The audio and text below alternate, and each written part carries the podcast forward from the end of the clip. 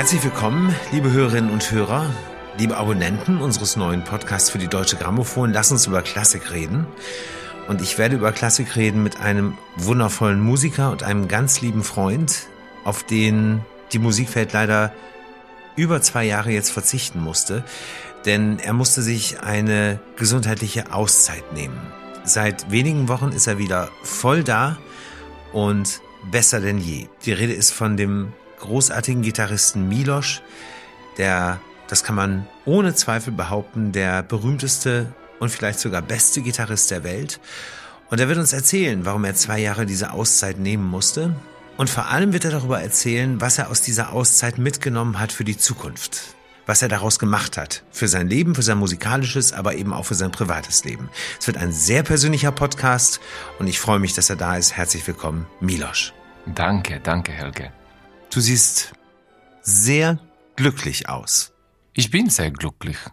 Ich bin sehr glücklich hier in Berlin ähm, und äh, mit äh, alles F Freunden und äh, Kollegen und ähm, bin zurück ähm, zum Szene und äh, spielen und äh, reisen und alles wie ich mag und ich kann nicht in Deutsch sprechen gehen.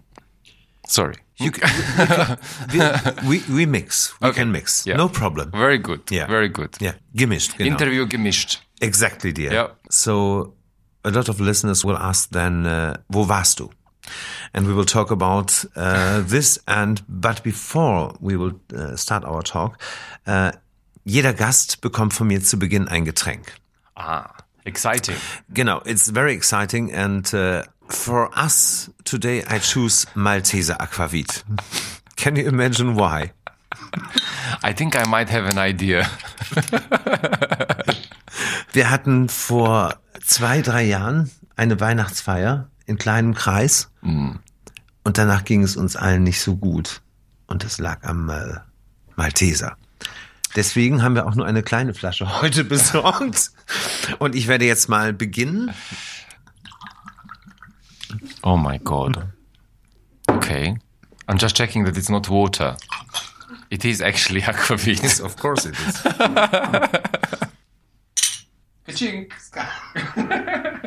So, good you are back. Wie lange warst du nicht mehr auf der Bühne? Wie viele Jahre? Zwei Jahre.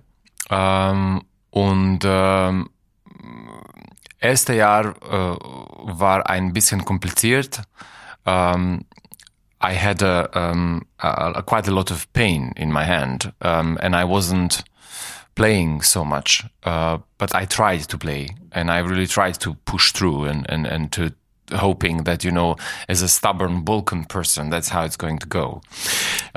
Ich übersetze das kurz. Ähm, also Milos hat zwar gemerkt, dass äh, irgendwas im Arm nicht in Ordnung ist, weil er Schmerzen hatte, er hat aber trotzdem weitergespielt, weil er einfach Profi war und sagte, komm, das kriegst du schon irgendwie in den Griff. But then I didn't realize that actually the problem really uh, was that I was just really tired. Um, and I was uh, playing, playing, playing, and recording and doing this and enjoying, you know, really enjoying this whole huge roller coaster of a life that I was having. But I didn't realize that um, if you are just spending and you're just uh, like going from one thing to the next without any downtime that actually the reserves of your energy are getting exhausted and there isn't much left Also mit anderen Worten, ähm, das war fast so ein bisschen wie eine Mühle, kann man sagen, die er aber sehr genossen hat. Jede Menge Auftritte, jede Menge Konzerte, Aufnahmen natürlich im Aufnahmestudio und so weiter. Und ähm, er hat sich einfach gar keine großen Gedanken gemacht, bei so wenig Auszeit, bei so wenig äh, Freizeit auch, dass da irgendwann mal was schiefgehen könnte. and I realized that um, ich bin kein Superman. It's uh, it's um, it's amazing how sometimes um, mind can uh, make us believe that it's like everything, absolutely everything is possible, you know. But um, I must say that I wouldn't give this experience of those two years for anything in the world, because I have learned so so so much about my music, about myself, about my life, about everything. Um, and now I'm again doing concert, concert, concert, promotion, recording, everything. And I love it. And it's because in those two years, I could grow this kind of steel core. And uh, that's a feeling like no other. Er sagt, irgendwann hat der Körper eben gesagt, er kann nicht mehr.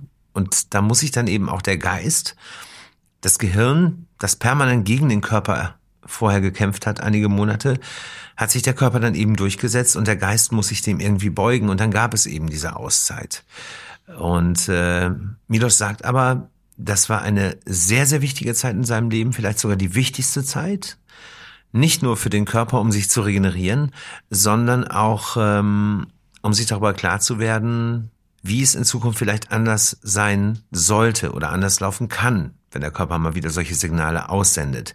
Jetzt im Moment ist es so, seit dem äh, Comeback, über das wir gleich auch noch reden werden, ähm, dass er wieder sehr, sehr viele Konzerte spielt, sehr viele Promotion-Termine auch hat und so weiter. When you say you, you learned, or your body and, and mind and brain learned during this time, was nimmst du mit aus der Zeit? Was ist wichtig für die Zukunft? Was wird anders sein? What you will change in the future? To tell you the truth, Yeah. there was nothing I wanted to change because it was everything I always wanted to do. But what I needed to change was this sort of maybe I would call it insecurity. Because when you are exposed so far and so so, so wide, it's a very complicated thing because there are a lot of people in this world. And as an artist, you are trained to always search for the better you. And you are never satisfied and it's never enough. And at the same time, you have to do that all while all the eyes of the world are focused on you. Um, so this is very restrictive. So you then start going into the kind of um, into a lot of safe zones. And when you are in the safe zone for too long, you are not growing. And I'm the kind of person that needs to grow every day because if I'm not growing, then I go down a real rabbit hole. I see. Also mit anderen Worten, natürlich, sagt Milosch, ist eine, eine große Unsicherheit da, weil ähm, die auch mit Angst verbunden ist, dass wieder irgendwas mit dem Körper passiert, das ihn wieder am Spielen hindert, wenn er jetzt zu viel macht. Andererseits, sagt er, ist es für ihn noch gefährlicher, sich in die berühmten, berüchtigten Sicherheitszonen äh, zurückzuziehen und sich in ein Erdloch oder Kaninchenloch zu verkriechen, weil in so einem Loch kannst du eben nicht wachsen. Nicht als Mensch, nicht als Künstler. Und äh, deswegen wählt er eben diesen Weg jetzt. But when your body, wenn dein Körper sagt, jetzt, or sending some signals, wenn er irgendwelche Signale gibt, ich kann nicht mehr, you're listening or not? No. And I uh, asked um, one wonderful man that I worked with in Zurich, Professor Kandia. Uh, he he was he he really helped me um, understand what was going on better than any medical doctor or specialist. And I've been to a lot of people uh, trying to find the answers. I was a little bit like Doctor Strange. You know, did you watch this movie? Of course. you know, I, when when I watched it, I thought this is kind of it. It's just that in the end, I don't end up with these amazing superpowers. But at the same time, music is kind of a superpower, so it's it's kind of the same. Um, but this man, I I asked him. I said, um, Professor, so um, why did it have to be so extreme? And he said, My dear, it's because otherwise you wouldn't have noticed it. And I think that said it all. Also Miloš hat letzten Endes, wir werden gleich auch noch drüber reden, weil das wirklich eine wichtige Zeit in seinem Leben war, die letzten zwei, über zwei, fast drei Jahre, ähm, wo wir nicht mehr viel von ihm gehört haben. Ähm, er hat dann nach vielen, vielen Ärzten tatsächlich einen Professor in der Schweiz gefunden, der ihm letzten Endes wirklich geholfen hat. Und äh, Miloš hat ihn gefragt, warum muss das Ganze so extrem sein, so massiv? Und dann äh, hat er geantwortet, äh, wenn das nicht so massiv gewesen wäre, hättest du nicht gehört auf deinen Körper. Milos, you have to tell us what uh, really happened. It was something with your hand, with your arm. Tell us about, please. Erzähl, was genau passiert ist mit deinem Körper. The strangest thing of all was that actually just before I started to feel a lot of tension in my hand, I was actually playing the best concert of my life. And and I was going from one one place to another, really enjoying it and really like it's this sort of masochism that a lot of us have where you are pushing yourself further and further and it's so exciting because it becomes a little bit like a drug. Because you go so high and then you fall and then you go high and then you fall and it really becomes a roller coaster. Um, and and what was so dangerous was that it felt so good. And i went with the feeling because it was completely new to me. And then uh, a little bit unfortunate was that from like a recital tour i went to do concertos, and that's a completely different way of playing. Uh, then I was recording a new album, which was all the music that I have never played before. The Blackbird album. The, the Blackbird, mm-hmm. yes. And while I loved working on the album, at the same time, I had to work on five other different things. So I was spending so many hours with the guitar and at the same time trying to recreate this high all the time. And my audience was coming out of the concerts completely like, you know, shaken because it was a great, powerful feeling. And then it just became too much. And I started to feel that I've crossed the line. And there was this one concert, and this concert was so. I, I, after this concert, I, I said, I think I will never play a better concert. But after this evening, I felt, oh, I, I don't know why I feel very strange now. And then instead of taking time off, I just continued working. Uh, and that was a mistake. But you know, you have to learn from your mistakes. Also kurz bevor ähm, wirklich dann die Ärzte auch gesagt haben, jetzt ist gut und jetzt musst du die Pause machen, hatte er wirklich die besten Konzerte seines Lebens. Und sie wurden tatsächlich von Konzert besser und besser, obwohl er schon äh, Schwierigkeiten äh, merkte, die vorhanden waren und auch das Publikum äh, war wie paralysiert nach diesen Konzerten, weil sie sagten, es ist unglaublich, sowas haben wir noch nie gehört. Und es waren schwere Programme, die Milos gespielt hat. Und dann gab es dieses eine Konzert in Großbritannien mit einem sehr heftigen Programm, auch mit Bach, Chacon, Hinastera, nachdem er wirklich gemerkt hat, jetzt ist irgendwas anders. Das Problem war, dass diese Konzerte die Milos als die besten Konzerte seines Lebens empfindet, wie eine Droge waren. Und diese Droge, je mehr er gespielt hat, desto besser hat er sich gefühlt. Zumindest das, das Gehirn, muss man wirklich sagen. Aber der Körper hat eben dagegen gesteuert. You visited a lot of doctors, I think. And there were some very, very famous doctors, including Dr. Müller-Wohlfahrt from FC Bayern. Oh, he's great. I like him. Yeah. Very, very much. But he wasn't able to help you. No, but he was um, different from the others because he dealt with me as a person, mm-hmm. not as a patient. And he really tried to help. And I, I had a good time with him. I really, really did. And I respect this man very much. Mm-hmm. But, so what I, but what I didn't, I, the one thing that I had to, you know, uh, arrive, the conclusion that I had to get after all of that, and I, I'm not going to point fingers. You know, it's like it's there are instances and circumstances where musicians need specific medical attention you know? If you have torn a ligament or if if if you broke a bone or something like that it's very it's very clear you know? It has to be treated in a certain way. But with musicians it's very rarely the case you know? Because it's mm. just a different sort of way of using your body. Mm-hmm. But all of this really was for me was to come to a realization that the answer is inside me and not in everybody else. And that until I actually look the devil in the eye and decide, do I really want to play again or not? Until then, I'm not going to be better. And the moment I decided that, I was back. Das ist sehr schön, bevor wir äh, gleich in das wirkliche Comeback gehen. Milos sagt einfach, es hat einfach viele Ärzte gebraucht, viele Monate. Aber was ihm letzten Endes wirklich geholfen hat, als er wirklich dem Schrecken ins Auge gesehen hat und sich selber gefragt hat, willst du wieder irgendwann spielen können oder willst du es nicht? Was ist die Lösung für dein Leben? Was ist deine Zukunft? To be or not to be. Ja. Und als dann irgendwann klar war, ich möchte wieder, ja. Das war wie so ein Schalter. Ab da ging es langsam aufwärts. And I hope you don't feel meanwhile the pressure to go over the line again, to climb another Mount Everest. You mean now? Yeah, No. good. Because now, uh, that's the biggest difference of all, is that now I play the guitar because I really, really freaking love it.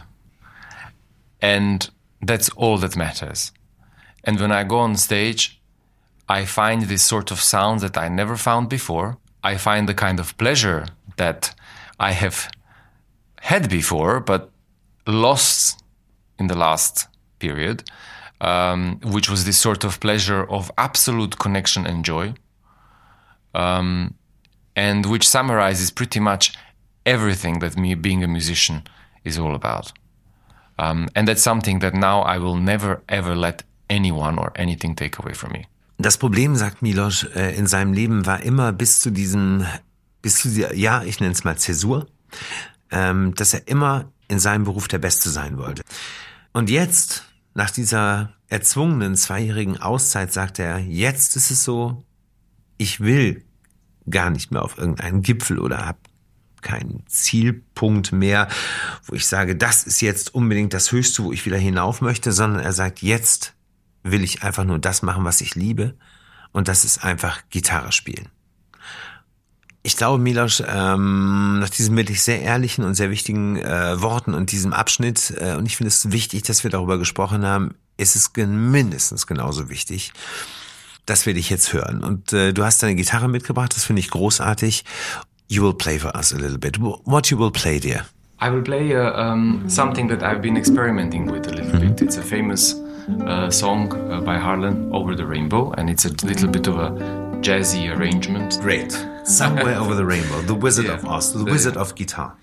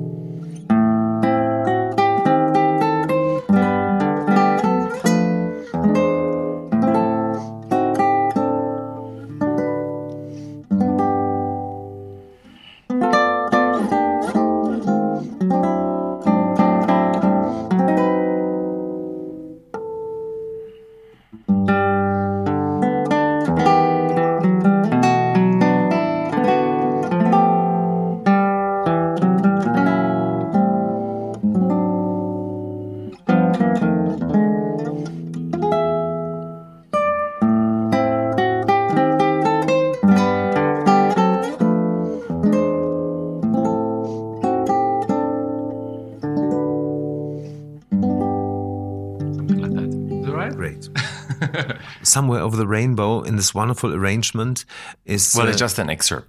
So Of course it is. Of course with, it with is. very cold early morning hands. Yeah, normal. and this is, of course, necessary for guitar players to have warm hands. But sometimes, you know, when you play with cold hands, it's also great because it's uh, it makes you think in a different way. And and the the one thing and the one thing that that is that I also discovered in this in this time when I had a lot of time to think is that being precious about everything is a bit silly because nothing is ever perfect and um, you cannot always have the perfect hands, the perfect amount of sleep, the perfect food, the perfect feelings. You're a human being, you know. You're not a machine. So every time you you play, it's gonna bring something new to the mix, um, and it's gonna give that phrase a slightly li- different uh, lilt or a twist, and and and I like to now keep those things open. Also es ist wichtig, sagt Milos schon. Das, also normalerweise sollte man als Gitarrist warme Hände haben, deswegen trägt er auch Handschuhe normalerweise. Aber irgendwann in der Zeit, in den zwei Jahren, wo er eben auch so viel Zeit hatte nachzudenken, hat er sich gesagt, ja, aber manchmal ist es dann halt auch okay, wenn man mit kalten Händen spielt, weil ähm, es sind so viele Faktoren, die außer warmen oder kalten Händen eben dein Spiel beeinflussen, äh, dass er sagt, davon äh, geht man auch nicht unter, wenn man dann mal mit kalten Händen spielt, wie wir eben gehört haben. Adorable, dear. Um, this wonderful piece is a part of your, let me call it comeback album. Don't call it like that. Okay, because let me like say comeback album. It's like it sounds like Yeah, I'm, but- but I'm of course- Cher or Madonna or someone like you know who who who is or Barbara Streisand. Darling, a you are the comeback chair tour. of guitar, of course. the comeback tour 10 years in a row.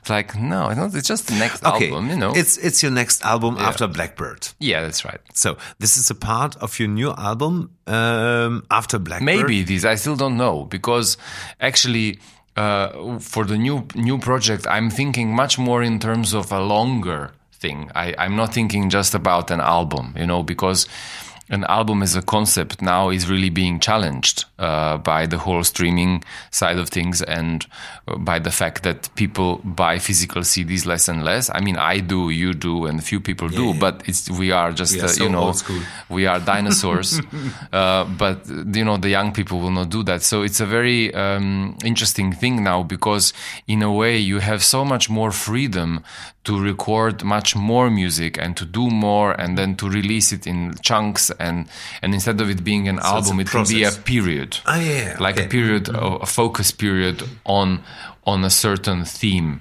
on a certain subject, and I wanted that uh, this next period for me and the next period of releases, whatever they may be.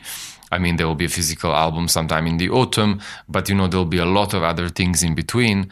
I wanted that to really kind of mirror all of those experiences and musical experiences and, and, and those, um, uh, special moments uh, that I um, feel so much enriched for um, in the period when I wasn't playing or where I was playing, but uh, in, in, a, in a different way. And um, and and that kind of opens the door to a very very broad range of music. Um, and as a guitar player, I I always loved that so much because on the guitar you can so easily translate and transform every single musical genre and make it sound original to the guitar.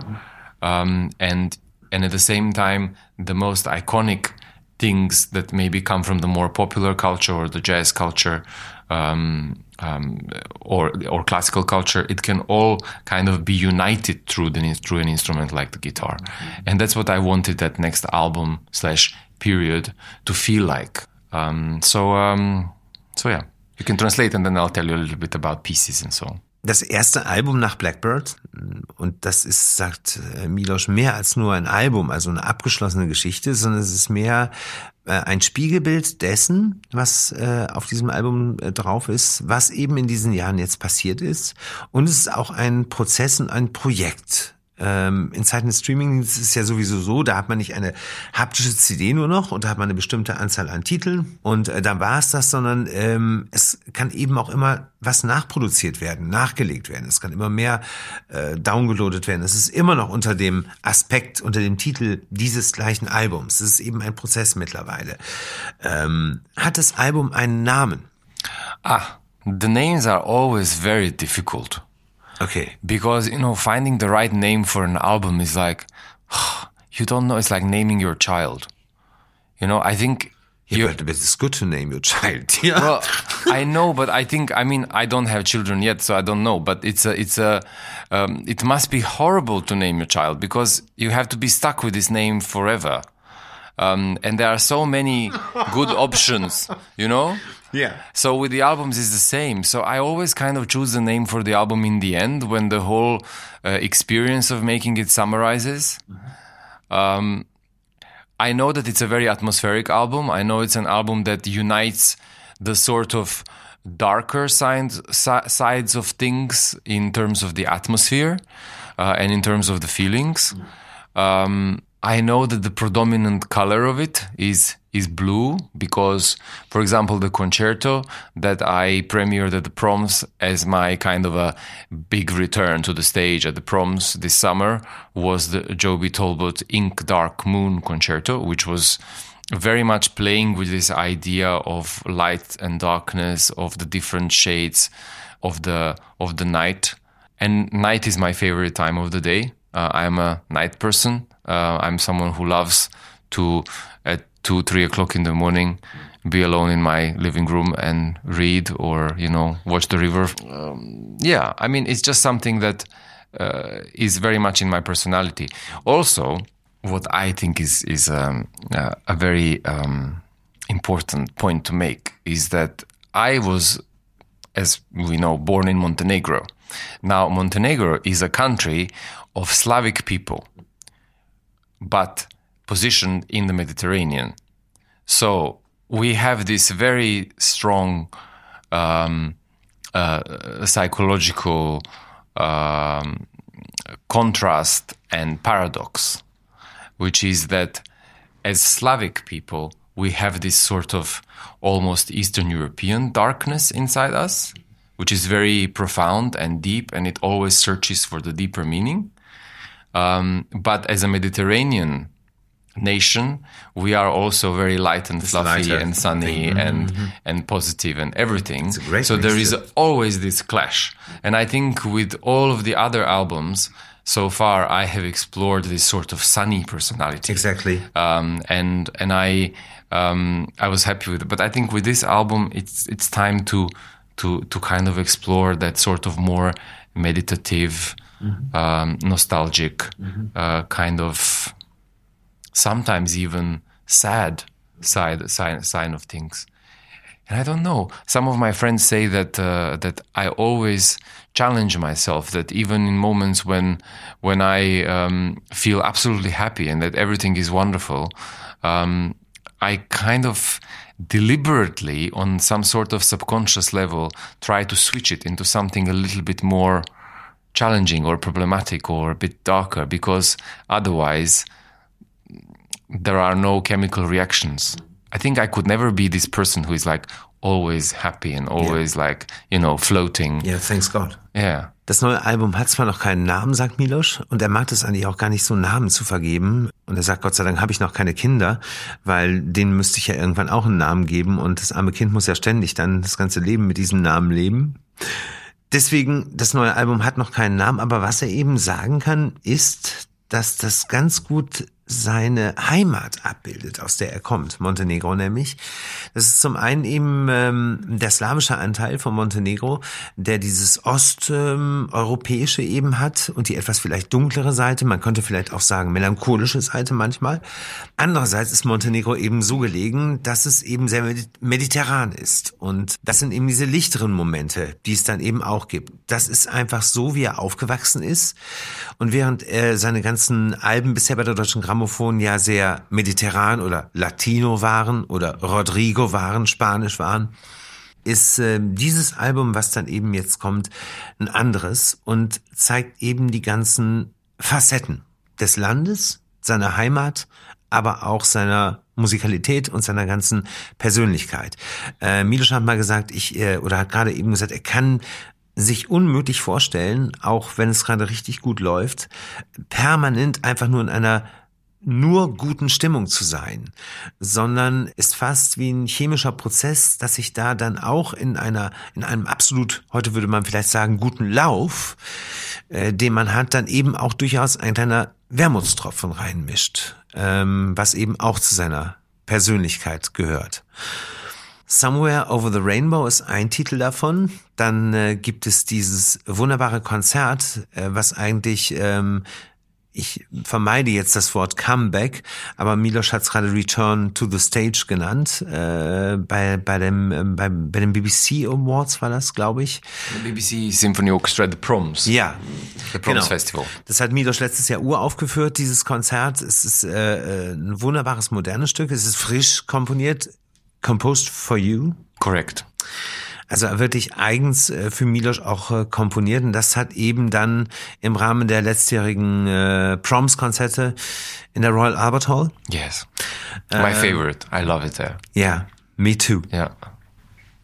ähm, hat er eben das, das uraufgeführt und es war ihm eben wichtig, dass genau dieses Konzert eben auch natürlich ähm, auf dem neuen Album mit drauf ist. Also Big Concerto, a New Concerto and some solo pieces. Yeah, but not uh, no. Mm-hmm. Much more than that. Mm-hmm. It's the big concerto because that was such an important moment for me. Yeah. And I love that piece. I think he's just written a piece that is going to live for a long time because it really explores all those guitar colors and it it embraces the instrument for all it is and I love it. I didn't want some sort of an intellectual exercise in avant-garde composition for the guitar, you know. I think that this, I don't have time for that. But it's I loved playing that piece, and I thought it has to be part of this project because it was so important to work on that piece, and it was like a vehicle for me to feel million dollars again. And uh, then, yes, lots of solo pieces that are very much in the core of the guitar repertoire, wide ranging from like Baroque to uh, 20th and 21st century. And then also, I thought, you know, with the Beatles, I was able to create the sound on the guitar that I always had in my head. Um, and that I wanted to continue from, mm-hmm. uh, and and uh, adding more more things to the repertoire of the guitar is on one hand uh, of huge importance to me. Uh, but then on the other hand, it's so important to me that we recognize and realize that in so much of the more popular music, of the jazz music, of pop, of of some classic rock, the unifying factor is always the guitar. And I think that a lot of these beautiful songs slash pieces can work so well on the instrument. So in this project, you will you will hear a lot of um, the kind of um, arranged um, works that I felt would really, really work on the guitar. And whether it's um, uh, something from uh, Radiohead or it's uh, Leonard Cohen or it's uh, Oasis or it's um, even some less known um, pop artists that whose songs I admired and loved and had on my playlists mm-hmm. in those late evenings when I was, you know, thinking about a lot of things. Um, okay. I just wanted to. I just wanted to unite the world of music through the guitar, and not sectionize it into you know classical or contemporary or baroque or pop or anything like that because i think uh, life is too short for that and i think we live in the world where we just need to embrace it for all the variety and all the greatness that that we have available to us Was man auf jeden Fall merkt, ist, dass Milos ganz bewusst eben nicht, und deswegen tue ich es jetzt auch nicht mehr von einem Album spricht, das ist ein Projekt für ihn. Und das ist auch nicht zu Ende, dieses Projekt. Deswegen auch diese riesige Bandbreite äh, auf ähm, diesem Projekt. Nicht nur das große Konzert, sondern die Bandbreite ist für dich vom Barock bis in unsere Zeiten. Es sind eben auch Arrangements von großen Popklassikern dabei, ähm, die man vielleicht gar nicht für Gitarre erwarten würde, aber wo Milos sagt, es war mir einfach wichtig. Äh, und ich finde unbedingt, dass die für Gitarre arrangiert wunderbar klingen, ob nun äh, Radiohead, Oasis oder andere große wirkliche Popgruppen bis hin zu gar nicht so bekannten Popkünstlern, die Milos eben auch für sein Instrument arrangiert hat oder hat arrangieren lassen. It's a project that, that can that can keep going, you know, yeah. because it's yeah, exactly. you can do and this is the upside of this new age of recording yeah. is because you, you, when when you like the idea of something you just do it and you record it and then you can release it and then you can put it on the album later but I, I just find that really liberating and in the same time it can be the same with uh, with very classical pieces that would never maybe make it on a commercial album you know, because you might say, oh, I want to record, you know, a suite by an abstract Baroque composer that no one knows, which would be of interest to not so many people, mm-hmm. but you can still release it and yeah, you can yeah, still yeah. have it out there for the world to hear. And I think that this is the positive thing about how the recorded sound and the recording industry is changing, is because it just gives us so much more flexibility with things. My last question, dear, is um, you told us. Um in a few words in between that you are planning some very good things for young musicians or musicians who had or have the same situation like you in the past, in the last two years. Tell us about those plans. Uh, well, I think that first of all, um, I don't think that there is a same situation between two musicians because we are all so different. Different, of course, yeah. But uh, at the same time, what I wanted to to do is to create um, a platform where, together with my colleagues who went through similar experiences, some you know well-known people as well, um, that we can create start a conversation where if you are a young student or if you are a professional or if you are a playing player in the orchestra or anything like that, that before you commit to any sort of treatments that are going to take away all your problems, that you are able to discuss it with your colleagues because with a few very small exceptions, uh, I wasn't able to do that. And I think that's why I went on a very long, winding road, is because I didn't know where to look. But if I was able to speak to somebody who went through everything and say, look, this is how I'm feeling, what do you think?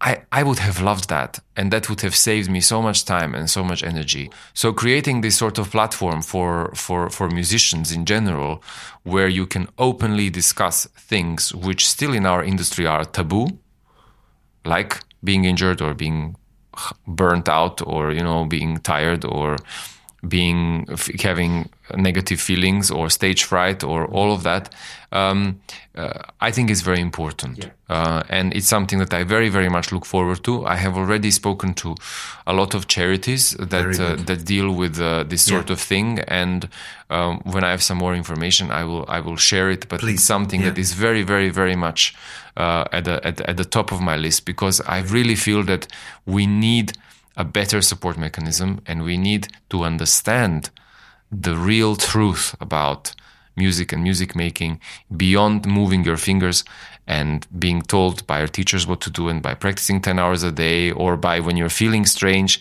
It's not about the wrong technique. It's not about not practicing enough. It's about something else. And an injection is not going to solve it.